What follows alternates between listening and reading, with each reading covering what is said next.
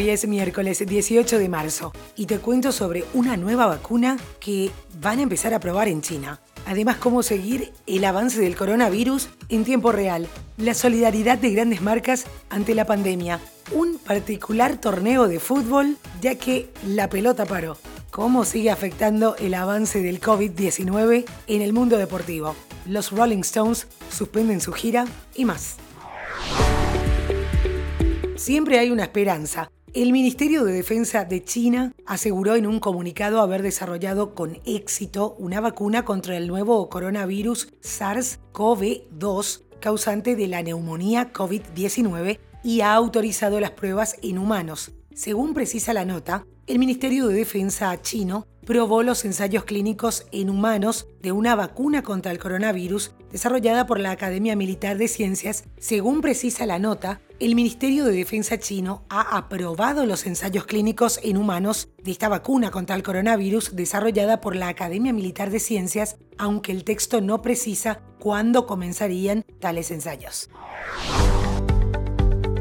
Un tracker útil para conocer el número de infectados es Worldometer. La sección de coronavirus toma datos de la Organización Mundial de la Salud y ofrece secciones detalladas por país en la que es posible conocer los porcentajes de casos en condición leve o de gravedad, así como gráficas de contagios, muertes e información importante sobre el virus. Worldometer es recomendable para aquellos que buscan información detallada de las cifras. Esta herramienta ofrece enlaces a medios locales en cada nuevo registro de infectados y decesos que contabiliza en la sección Últimas actualizaciones.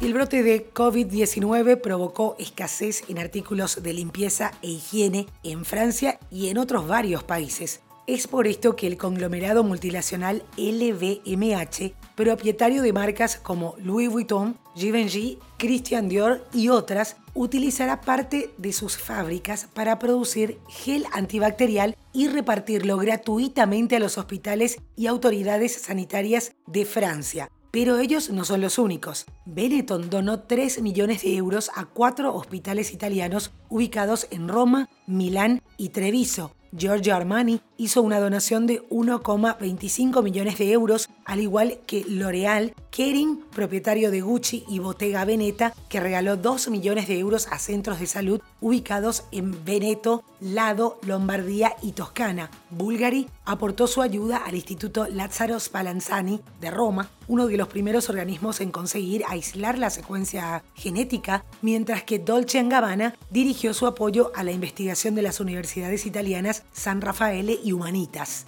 En los detalles del episodio te dejo un link para chequear además otras marcas que se suman al apoyo a nivel mundial. A vos que escuchas todos los días este podcast, te pido que puedas seguir también los posteos que hacemos diariamente en Instagram, arroba francoinformador. De esta manera podemos enterarnos de tus gustos o si hay algo que podamos agregar para que puedas seguir disfrutando de este espacio. Dicho esto, seguimos.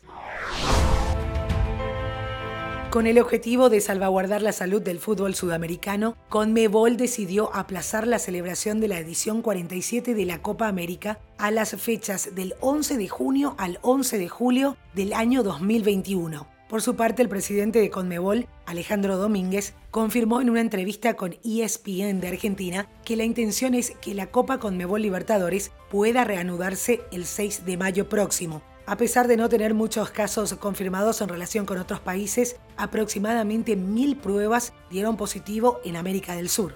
Y en Brasil se confirmó la primera víctima fatal este martes en el estado de Sao Paulo. El golf es otro deporte que se suma a las postergaciones. Tras el aplazamiento del Masters, primer major de la temporada, Ahora llega el turno del segundo, el PGA Championship, que iba a jugarse del 11 al 17 de mayo en el TPC Harding Park de San Francisco, en California, Estados Unidos. En la videoconferencia de este miércoles, Gianni Infantino, presidente de la FIFA, propone aceptar los aplazamientos de la Copa América con Mebol 2020 y la UEFA Euro 2020 hasta junio-julio de 2021, decidir en una etapa posterior, cuando haya más claridad sobre la situación, cuándo reprogramar la nueva Copa Mundial de Clubes de la FIFA, discutir con la Asociación China de Fútbol y el gobierno chino el aplazamiento de la nueva Copa Mundial de Clubes de la FIFA. Además, una contribución directa de 10 millones de dólares de la FIFA a la Organización Mundial de la Salud como Fondo de Respuesta Solidaria COVID-19 y discutir la posibilidad de establecer un fondo global de asistencia para el fútbol a modo de ayudar a los miembros de la comunidad del fútbol afectados por esta crisis. Todo lo contrario pasa con los Juegos Olímpicos. El gobierno de Japón insistió este martes en que existe la intención de realizar los próximos Juegos Olímpicos en las fechas previstas y de una forma completa, aunque sin aclarar que estos sean con o sin público en las gradas. El día pactado para el inicio de los Juegos Olímpicos es el 24 de julio, con la ceremonia inaugural en la capital de Japón, y a poco más de cuatro meses para este evento, el Comité Olímpico Internacional señaló tras una reunión telefónica de su directiva que no es necesario tomar decisiones drásticas en este momento.